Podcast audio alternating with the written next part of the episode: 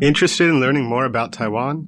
Whether you are already living here or want to come visit soon, tune in for our Friday happy hour and learn more about the fabulous island of Formosa. 你是否想要训练你的英文听力呢？想要了解外国朋友们在台湾都做什么样的工作和怎么丰富他们的生活吗 ？You've come to the right place. Tune in each and every Friday from 3.05 to 4 p.m. with me, your host Beverly. 每个礼拜五的下午三点零五分到四点，欢迎收听国立教育广播电台的 Friday Happy Hour in Formosa。我是主持人 Beverly。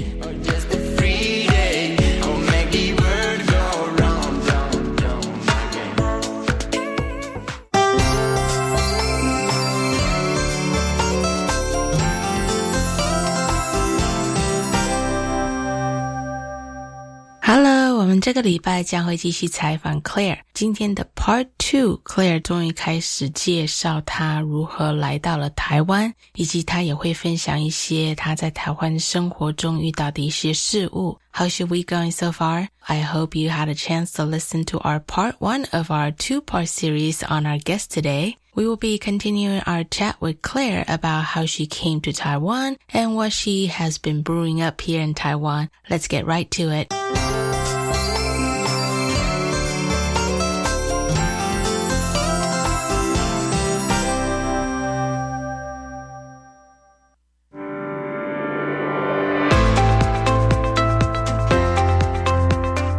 Today's new segment, I've invited a special guest to make an announcement for an upcoming event in the expat community this weekend right here in Taiwan. Let's welcome Andrew from Taiwan Impact Entrepreneurs to our show to tell us about this really informative event. Yes, okay. So this coming Sunday, the 31st of July, we're doing one of our Lightning Mastermind programs. We take 10 people at a time. Each person gets 20 minutes to come and sit and talk about their idea and their business and the issues that they face. And then we utilize a mastermind model where everyone in the room, that's myself, Jamie Roof, the other attendees, and we get some experienced entrepreneurs as well to come and help solve people's problems on the spot. And it's not just a four hour our workshop. It's been for the following month. We put people in a separate group with other entrepreneurs as well, and we hold them accountable for what they need to do. We push them super hard. This is like boot camp at its worst. So it's really cool. So that's this coming Sunday, the 31st of July. We've still got a few spots left, so sign up fast. Thanks, Andrew. 好，今天的新闻就到这里。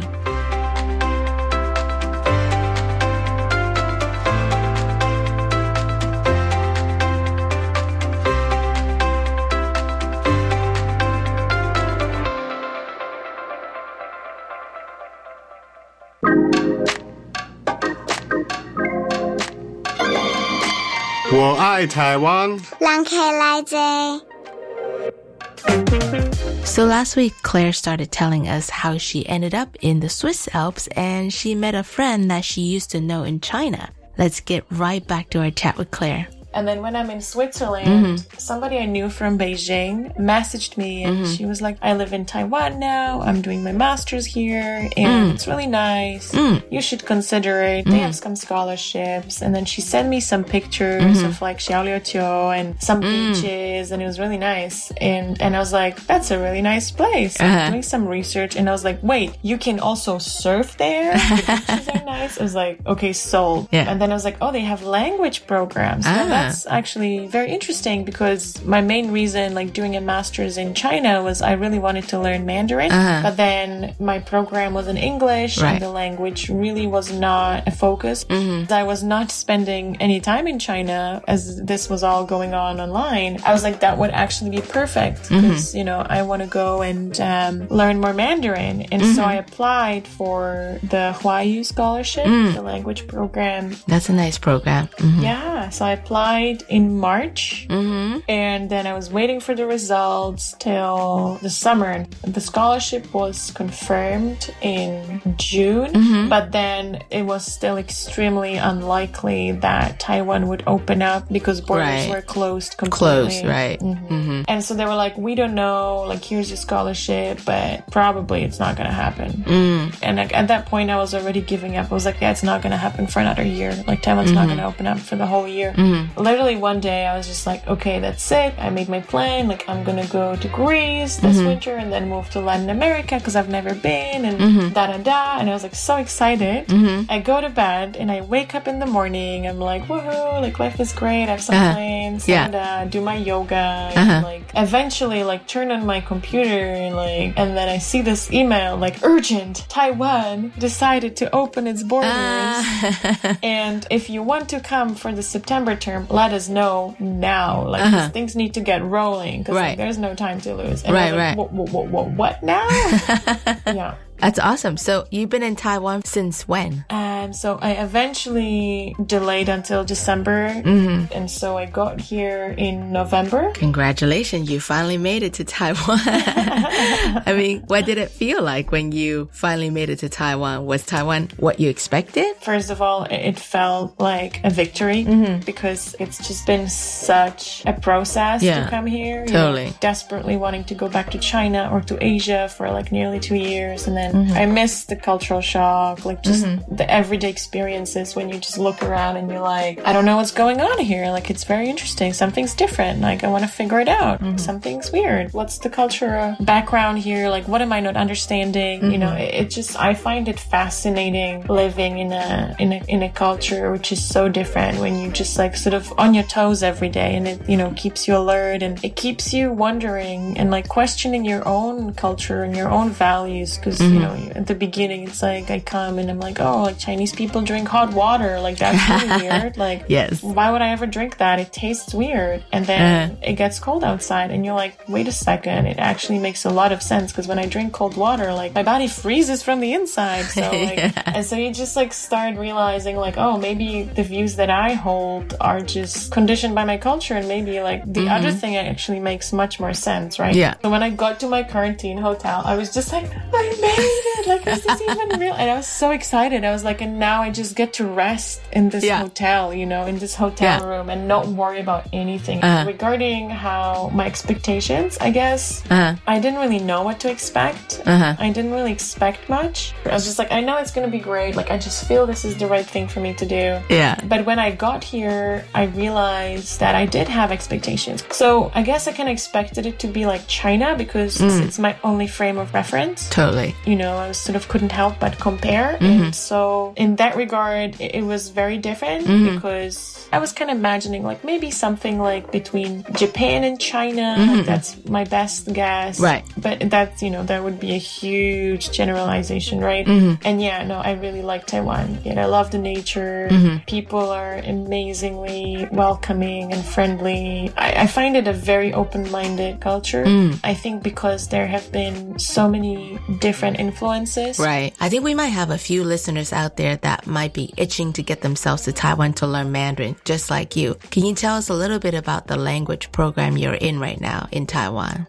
For sure. So it's called the Huayu Enrichment Scholarship. So Mm-hmm. Huayu means the Chinese Mandarin language. Mm-hmm. You have to apply in your home country. Mm-hmm. The scholarships are offered to pretty much most countries' nationals. Mm-hmm. Um, so apply in your local uh, representative office of Taiwan. You need to apply in around February or March in the year before the academic year mm-hmm. that you want to go in. And you can apply for one, mm-hmm. two, three, or four terms, and each term is three months. So basically, the academic year starts in September. Mm-hmm. So I applied for 12 months. I was like, of course, I'm going to ask the maximum, right? Right. And eventually, they gave me nine months. Mm-hmm. You can apply to a school of your choice directly. Okay. And there are Uh-huh. Mandarin schools which participate in this program all over Taiwan. So, like in all different cities and towns throughout Taiwan. Uh-huh. But there's people from all over the world, and some people like very different ages. There's people who are like in their Uh-huh. 60s coming here to learn on a scholarship. So, yeah, it's a great scholarship. So a scholarship meaning that you don't have to pay any tuitions at all? So they only give you a sum of cash every month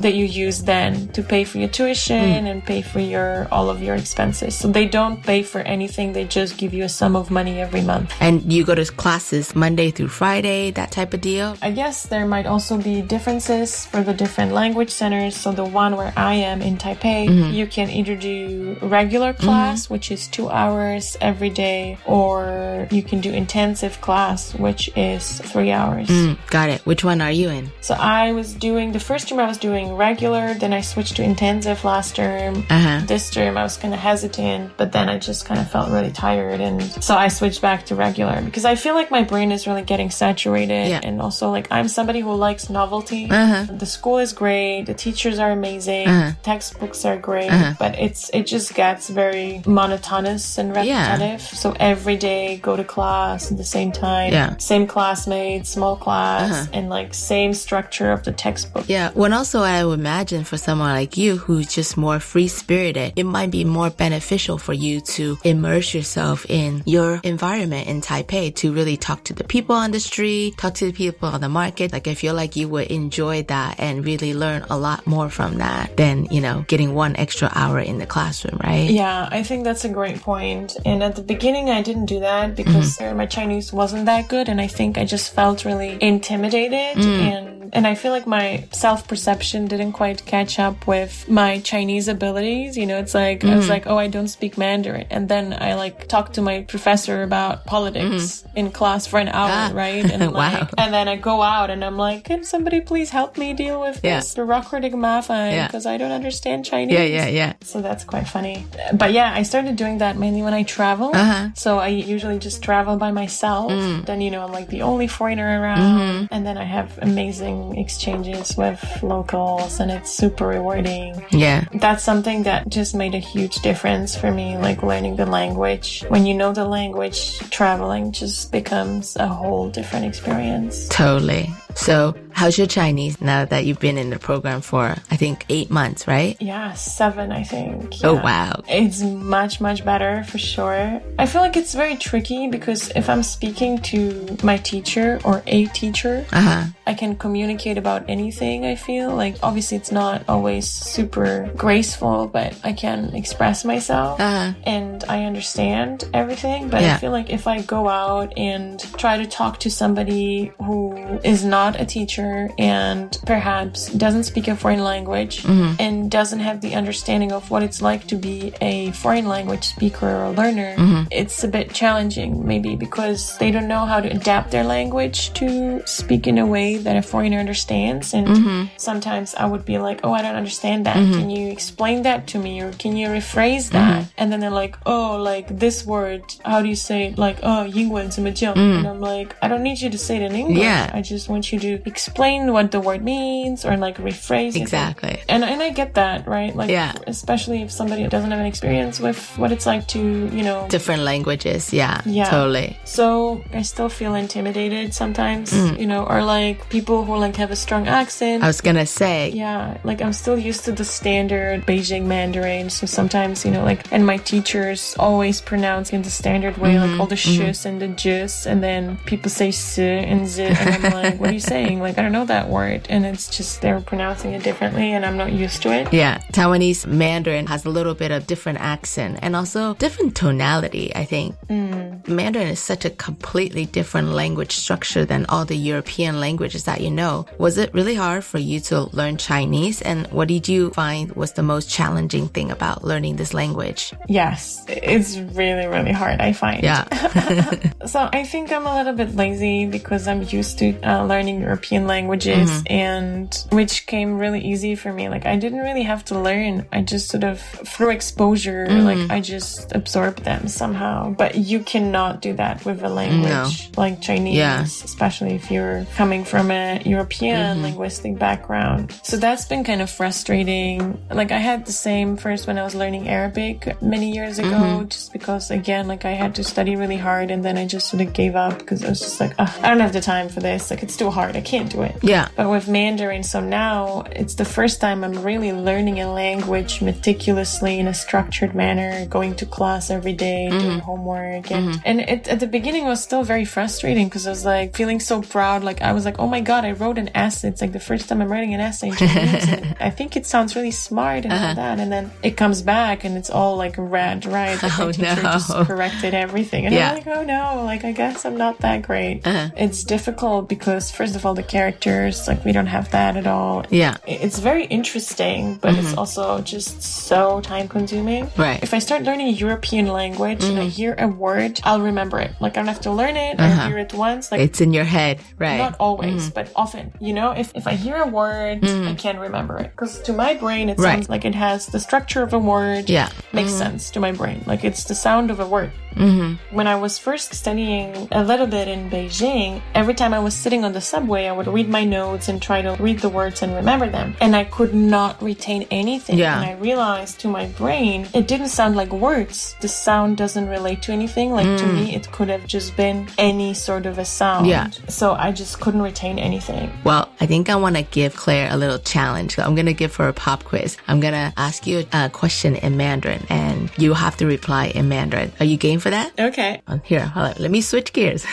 Claire，来台湾以后，你最喜欢台湾的东西是什么？嗯，台湾的东西，你说是吃的东西还是都可以？嗯，你最爱台湾的地方是什么？嗯，很难说。我非常喜欢台湾的大自然。嗯，我很喜欢接近自然，所以有空的时候我会去沙滩还是爬山这样的地方。然后我去旅行的时候，我特别相信呃。认识台湾人，嗯，跟本地人说话，嗯、然后认识他们的文化，他们的一些故事，嗯，呃，然后吃吃看台湾的小吃，呃，yes，我很喜欢去那个去市场跟本地人说话，他们给我买一些东西，说啊，这是什么？这是啊，这是我做的，这是本地人的小吃，很好吃，比较好，那试试看，这样的经验，对啊。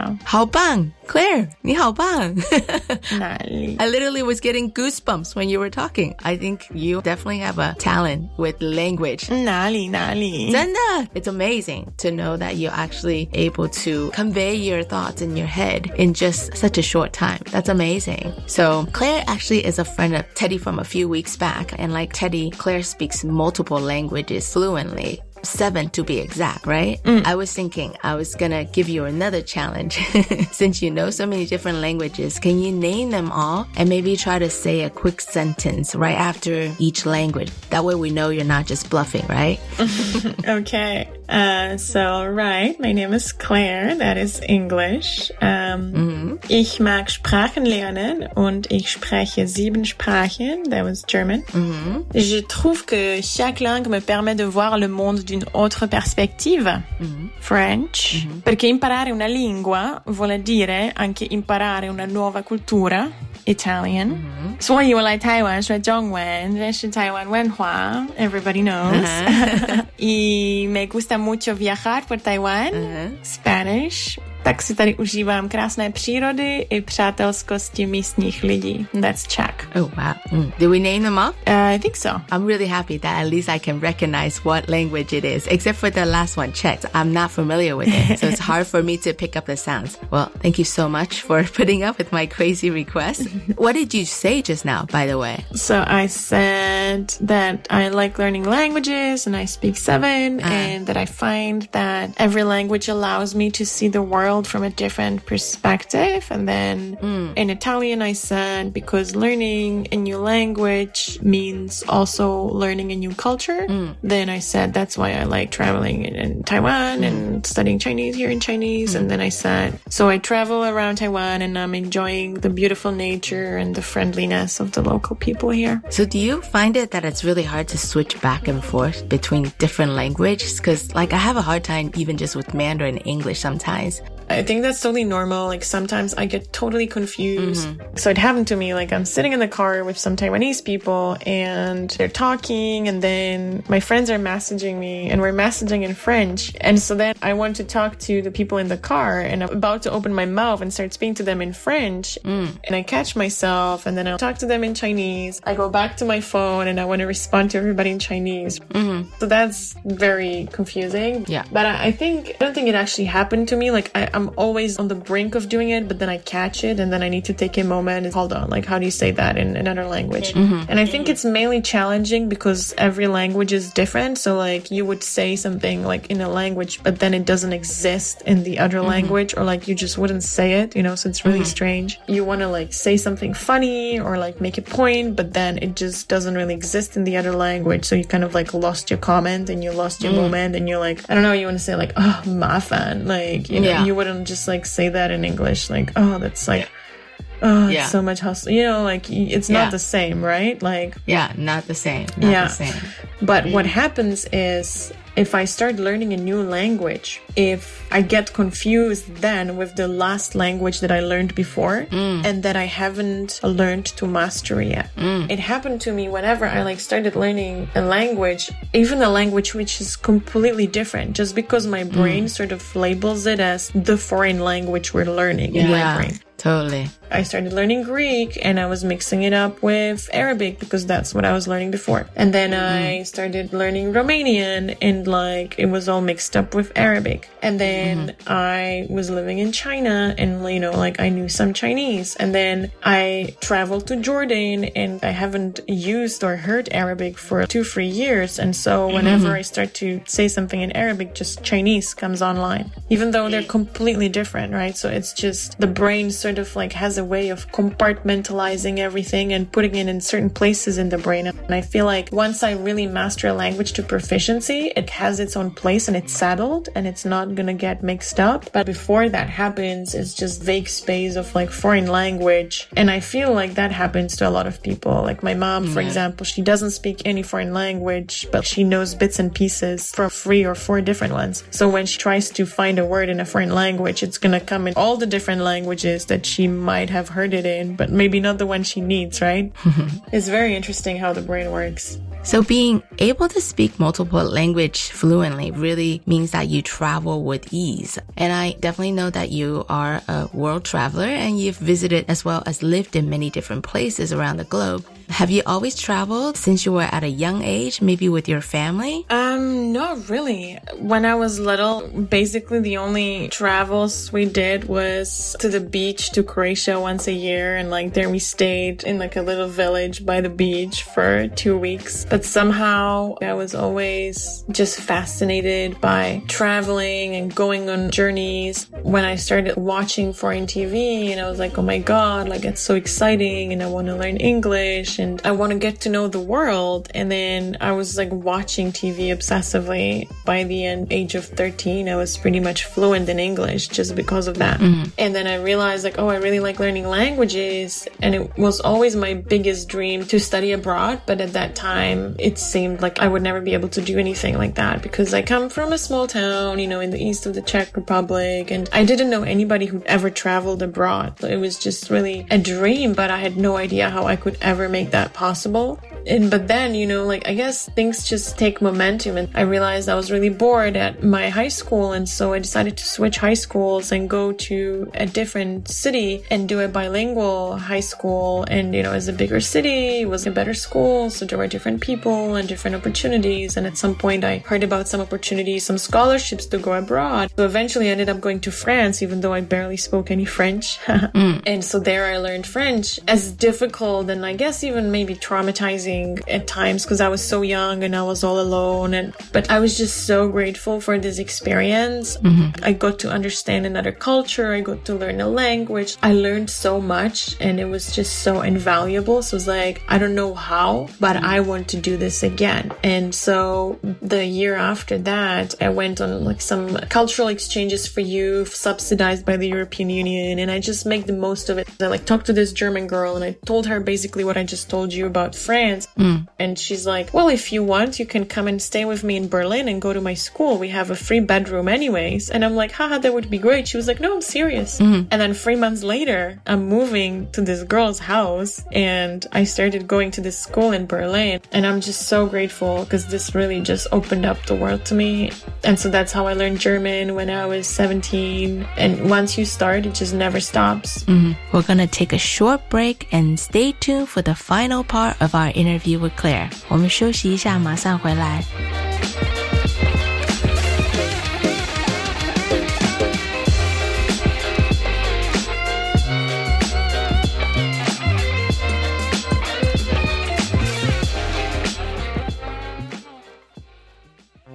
大家好，我是陈淑芳，今年八十三岁，已经打完第三剂 COVID-19 疫苗。打疫苗前要吃饱、睡饱，确定身体状况良好。长辈要请家人和照顾人陪同哦。打完疫苗，请在现场休息观察至少十五分钟。回家后继续注意身体状况，多休息，多喝水。我是陈淑芳，请跟我一起接种疫苗，提升保护力。有政府，请安心。以上广告由行政院与机关署提供。我的孩子会不会交到坏朋友啊？如何和孩子讨论适当地使用三 C 产品呢？孩子长大了，还需要我的陪伴吗？超过一百个亲职课题都在我和我的孩子亲职教育系列手册里。透过简单的小提醒，让您成为一位超称职的爸妈。欢迎有兴趣的家长直接上教育部家庭教育资源网出版品专区免费阅读，随时下载。以上广告由教育部提供。哦，最近很不顺，家里蚊子又多啊，今天又觉得头痛发烧，该给师傅看看了啦。是不是还有后眼窝痛、肌肉关节痛？出诊。哎，啊，你怎么知道？你也是哦。哎呀，这是登革热症状，家里积水要肠道，否则容易长病媒蚊，引发登革热。啊，这么严重哦。对呀，赶快去看医生啦！有问题就打一九二二防疫专线。以上广告由卫生福利部疾病管制署提供。大家好，我是节目主持人林娟，希望您健健康康、平平安安。父亲节，愿每个爸爸节日快乐！欢迎您收听高雄分台每个礼拜三早上九点零五分亲子加油站，零七三三四五九六七三三四五九六七，亲子有话说专线留言。是教育广播电台高雄分台，我们的收听频率是高平地区 FM 一零一点七，恒春地区 FM 九九点三，澎湖地区 FM 九九点一，江南地区 FM 一零七点七。欢迎您收听教育电台所制播的优质节目。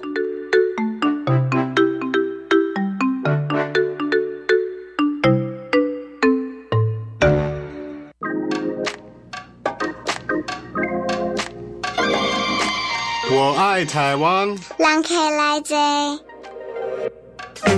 好，我们回来了。Claire 刚刚才分享完她去德国生活以后大开眼界，她觉得她不能把自己局限在现有的环境里面。Right before the break, Claire was just talking about how this awesome opportunity to live in Germany changed her view of the world completely.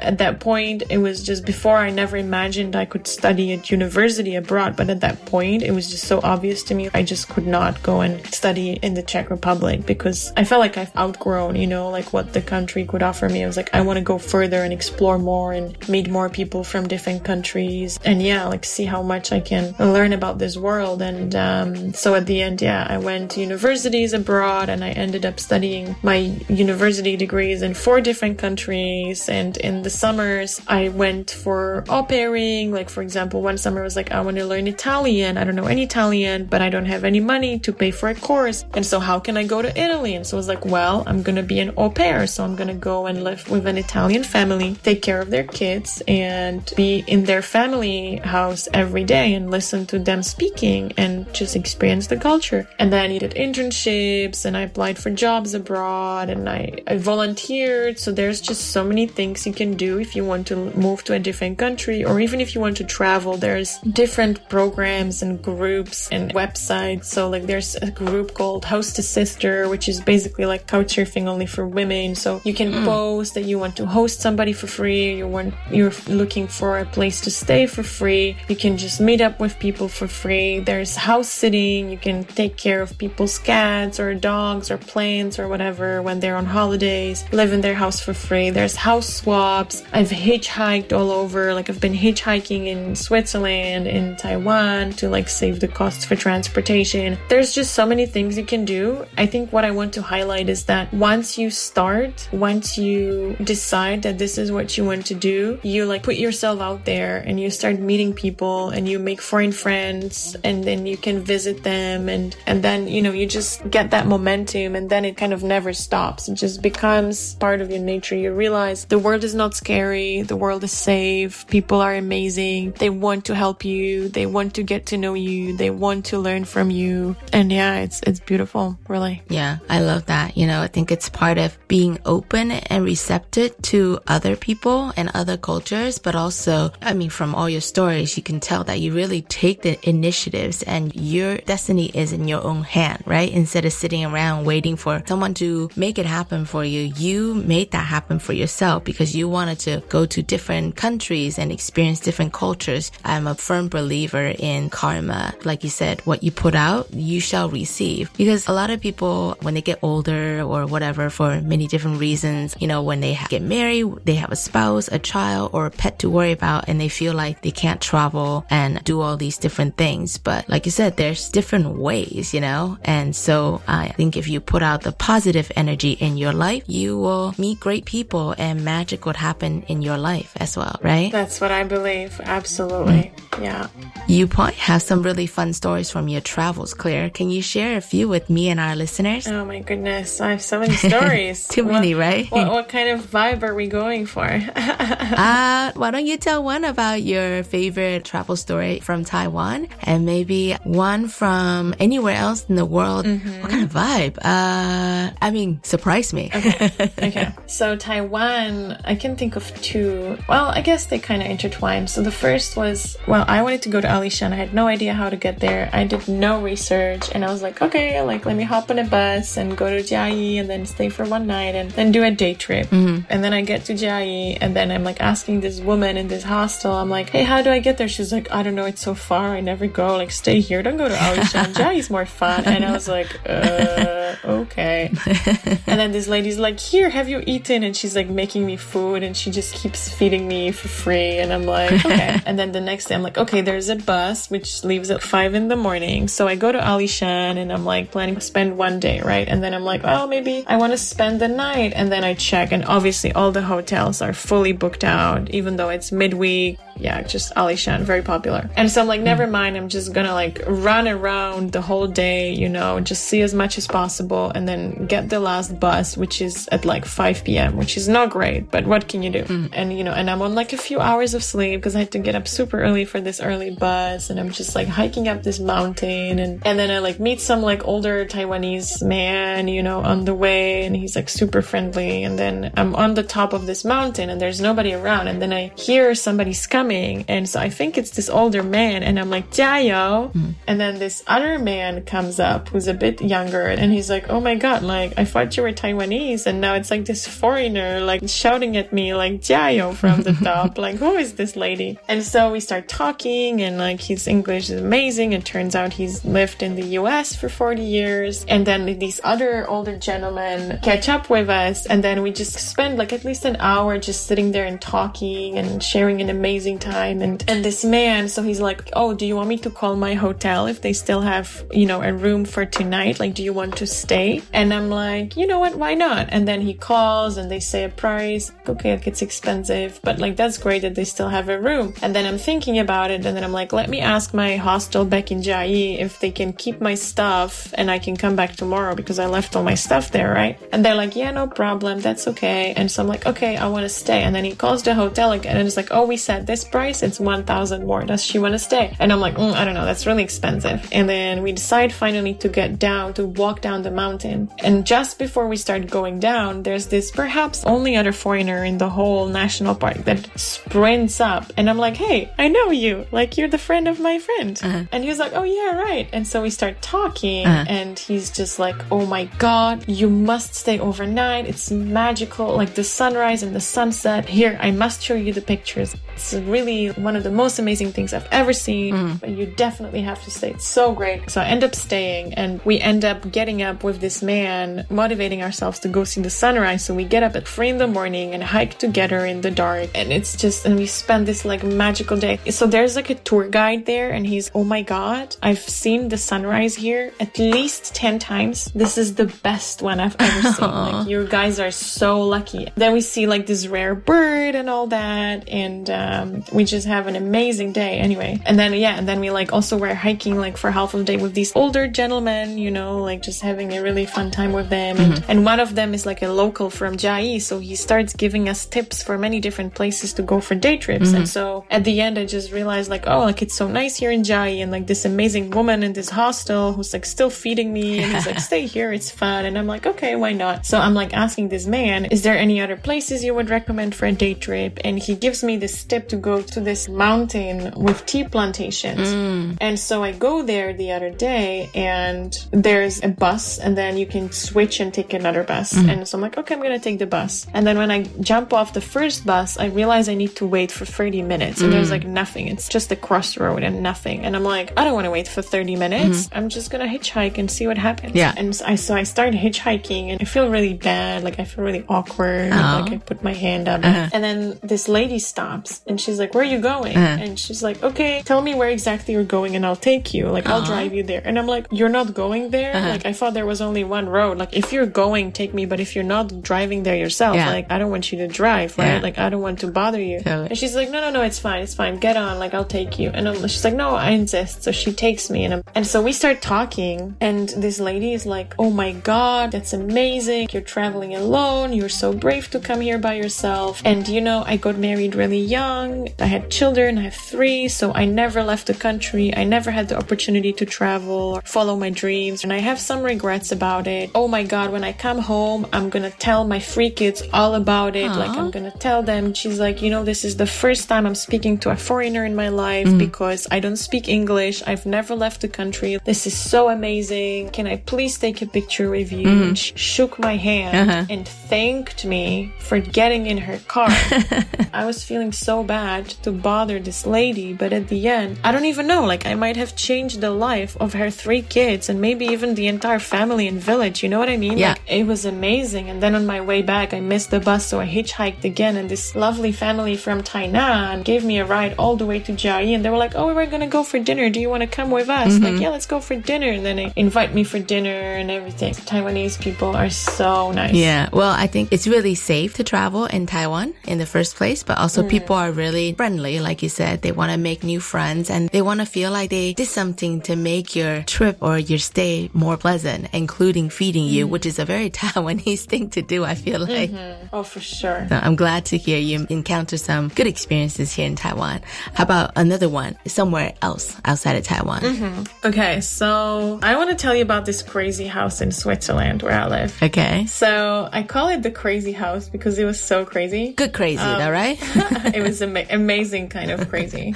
okay. When I was living in Portugal, I decided, okay, I think my time in Portugal is coming to an end, so I'm gonna go somewhere else. And then there's this website called Workaway. You can go to another country, and usually it's like volunteering. So you live somewhere and eat somewhere for free, and in exchange, work for them a little bit and contribute to whatever they're doing. Sometimes it's like tourism industry. So you live in a hostel and work there or something like that. Mm. And so there was this ski hostel in Switzerland in the mountains. Mm. And I was like, wow, like Swiss Alps, you know, it's like famous for being amazing, but really expensive to travel there. And I have never been there and I haven't skied in 10 years. Like that would be amazing, right? I get in contact with this guy and then I'm on the phone and, and I'm like, you know, I like my privacy. Like I meditate a lot. Like, can you guarantee me my own room? And he's like, no, I can't can. And I'm like, that's it then. I'm not going. Mm-hmm. Things happen. And like eventually I'm like, you know what? Like, I think I should go. Just see mm-hmm. what happens. And I don't know how long I'm going to stay, but we'll see. It can be an experience, right? Mm-hmm. And so eventually I go and I end up living in this amazing mountain house in the middle of the winter. And the day I get there, snowing, it's just white everywhere, just mountains and nothing and us, right? And so there's other volunteers living there and everybody's just so fun and like people from all over the world. So we have people from Latin America and Europe mm-hmm. and uh, Israel and Kazakhstan, all these different countries all around the world. Mm. Everybody's super unique and everybody has a different story. And this was also during the biggest, harshest lockdown. So there's like this mm. woman from a Latin American country who has a European visa that has expired over a year ago, but she can't go back to her country because nothing flies there because it's completely right. closed. And she's traveling around on buses with like an expired visa. Every time she's like, oh, please don't check. Every time they just stop checking before her or like they take her passport and don't look at it. Mm-hmm. There's this musician from Brazil who's just decided to go traveling for again, like also like during COVID and then she was mm-hmm. in COVID in Europe. And then there's like this guy from Israel who like has been traveling the world with five euros on his bank account for oh, like wow. the past two years. And like he has uh-huh. one pair of pants. At some point the pants rip and he's fixing his black pair of pants with a white thread.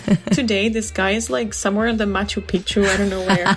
and he's posting pictures wearing his dream destinations with barely any money on his account. Wearing these pants, you can see the white thread, how he fixed them back then. and he's still wearing the same pair of pants. His shirt is falling apart on him uh-huh. on the picture. This guy is living his best life. Aww. He's been in the army, he's been in the prison, and while he was in the army three times. Uh-huh. And just like every time we thought, okay, this is like the craziest person I've ever met. Uh-huh. It couldn't get crazier. Like the next person. Meet a crazier one.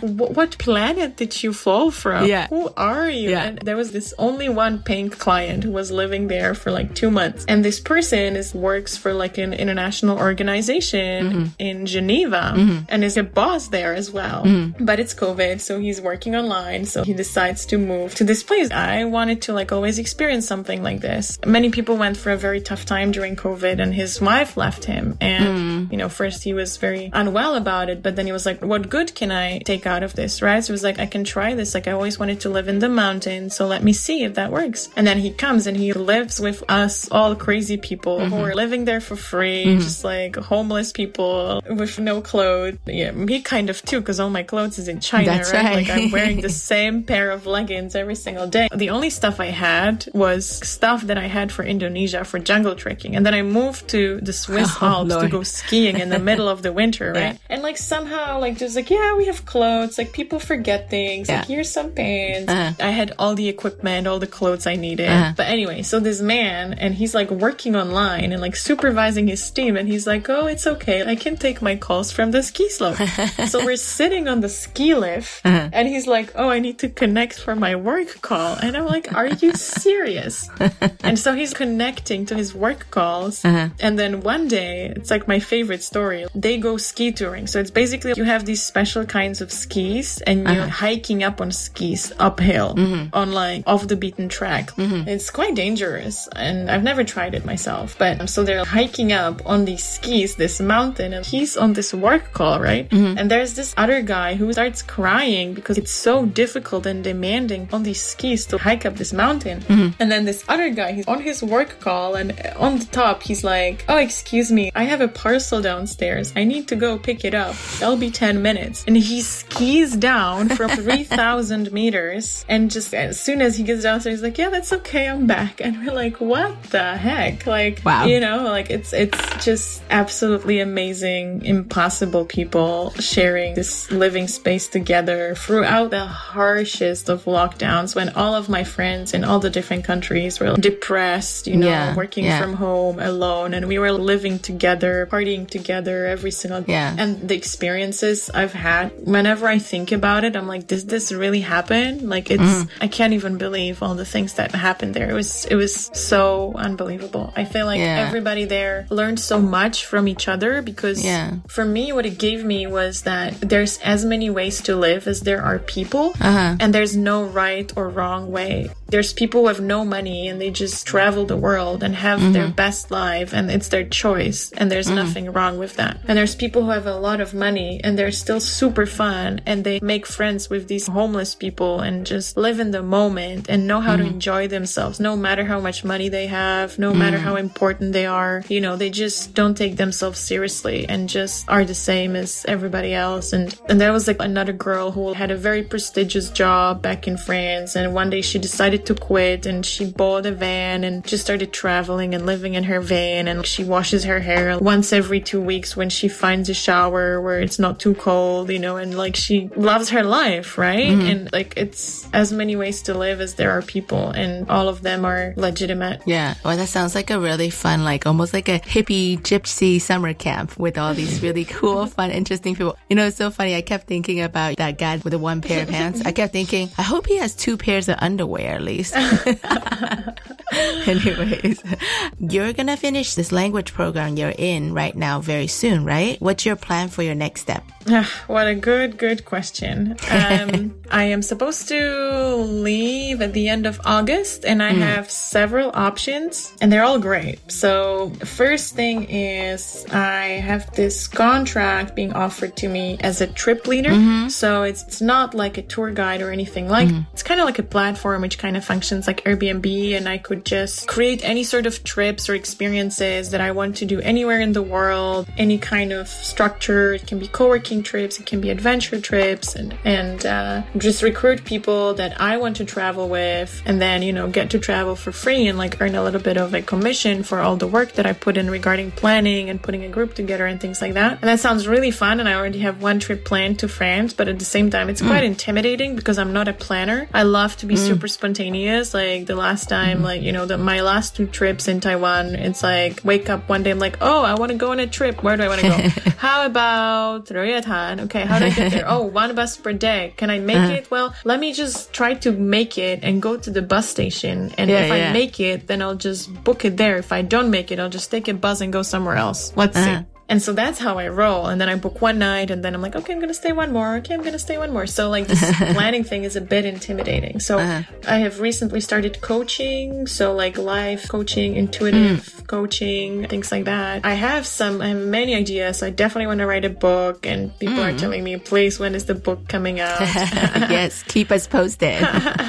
Thank you. I have an online group project for like personal development in mind, but I have no idea, you know, it could happen happen in the next months. It could happen in a few years. I just have no idea what the timeline is for any of this. Mm. But um, I was also offered a job over Christmas in the Finnish mm-hmm. Lapland, which is basically mm. like the North Pole. Mm. Wow. So I would be basically just enjoying the polar lights and sledging with huskies and whatnot while like taking some clients around, which sounds exciting. Mm-hmm. But at the same time, just when you decide that you have so many options and life's going to be really good and then more stuff comes in. So like a friend of mine that I haven't seen in over a year just messages me out of the blue that he has this amazing opportunity for me in Switzerland mm. in, in one of the towns where I was living before, which just sounds so fun. And um, not all of these options are compatible. Like, I don't think I can do all of it. So I need to definitely sit down and, and see what feels the best. Yeah. But you know, I mean, that's a good problem. Oh have, yeah, right? Too many options. yeah, totally. yeah. So yeah.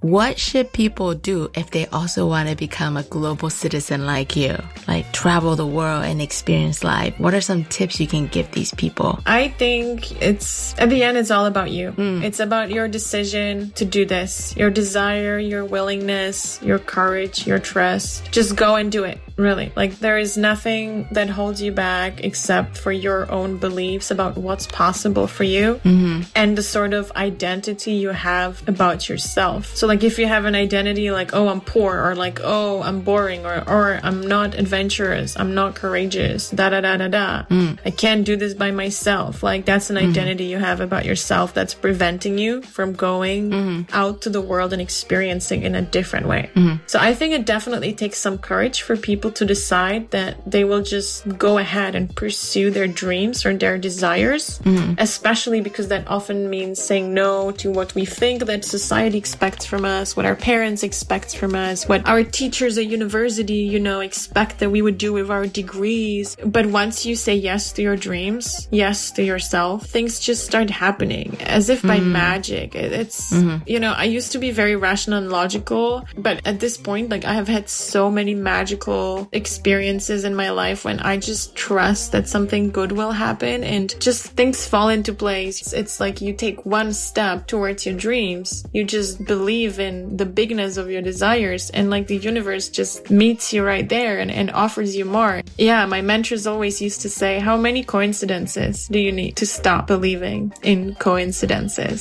So, oh, that's a great thing to say. I love that. So yeah, I would just say, just trust yourself a little bit more and trust in your dreams. Just take one step, see what you can do today and you're gonna meet somebody. Mm-hmm. You're gonna be offered one opportunity and then the next thing and then the next thing. And before you know it, you will gain momentum and you'll be unstoppable. Yeah. And be very brave, right? Yeah. But you know, like I said, you can just start with one little step. You mm-hmm. know, you're like, what do I want? Well, what would a person who is like that, what would they do? Or what would be the first step? What skill mm. could I acquire? What mm-hmm. experiences mm-hmm. could I try? Right? right? Just what is the first thing that you can try just to see how it feels? And, you know, mm-hmm. maybe you'll meet somebody and one thing leads to another. Yeah. So even if it's scary, just start with something. If, you know, you want to be a global citizen, for example, maybe that means starting to learn a foreign language. Mm. Maybe that means taking the first solo trip mm-hmm. or like learning about a foreign culture by, I don't know, joining a cuisine class. Whatever it is, just take the first step. Right. That's all the time we have for today. Claire, thank you so much for chatting with me. I know your program is coming to an end soon and you have lots of really awesome options to go from here, but I hope that this won't be the last chapter for you and Taiwan. And everyone, I will put Claire's info on our website as well as on our Facebook and IG pages so you can follow Claire on her world travels. And she has some amazing IG photos of these incredible places and all these great stories that she told us. So make sure you go check her out.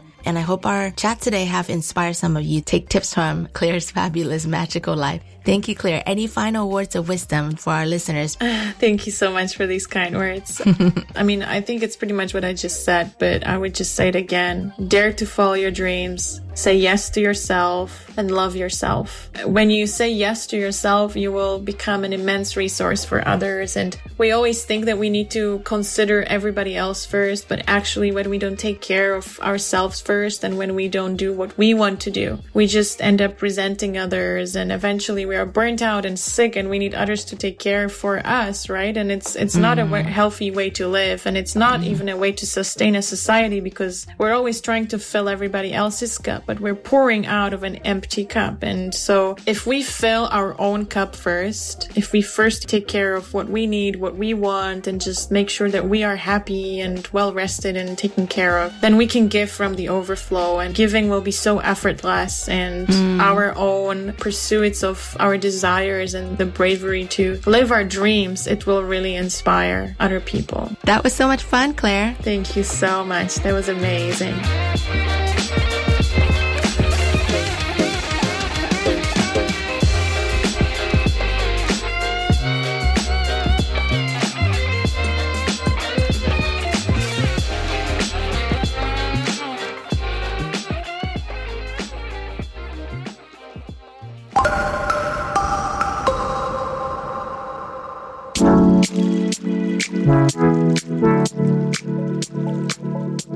Been so fun to chat with Claire. Our casual interview turned into a two hour conversation, and I just feel like it's so important for everyone to see what she's had to overcome to get to where she wanted to be. The determination and the luck of this girl is just simply amazing, and there's so much to take away from her story. Life is really too short. Don't let yourself be the reason why you're putting limitations on yourself. Take care of yourself first and foremost, and once you start doing that, everything will come together like it's meant to be. 又到了节目的尾声，谢谢今天的来宾 Claire。从 Claire 的谈吐中，可以感受到这个热爱学习语言以及体验其他文化的女孩，是很清楚的朝着自己想要的生活方式来努力的做自己。我觉得这对于在亚洲环境长大的很多人来说，Claire 的分享里面有很多值得学习的地方。太多的时候，大家会把其他人对于自己的期望看得比自己真正想要做的事情还要重一些，有时候。到最后也有可能变成一种负担。嗯，我了解大家难免要对生活上的一些事情负责任，但是我觉得若是能够多多关怀自己一下，其实有时候也会间接的带来不一样的收获的。很高兴能够跟 Claire 聊这么多。其实这一集播出以后没有多久，Claire 可能就已经结束他在台台湾的语言学习课程，准备离开台湾了。大家若是想看看 Claire 人生下一步会有什么样的惊喜，都可以追踪他的 IG 看看哦。好，也希望在不久的将来，Claire 能够有机会再回来台湾玩。今天的节目就到这里了。That's all the time we have for this week. We hope you will join us the same time next Friday from 3:05 p.m. to 4 p.m. Till then, enjoy the rest of your day and have an awesome weekend ahead. 希望大家有个美好的周末。下礼拜五同一时间下午三点零五分到四点，请继续收听 Friday Happy Hour in Formosa. This is your host Beverly signing off. 再会，下礼拜见。 See you next week.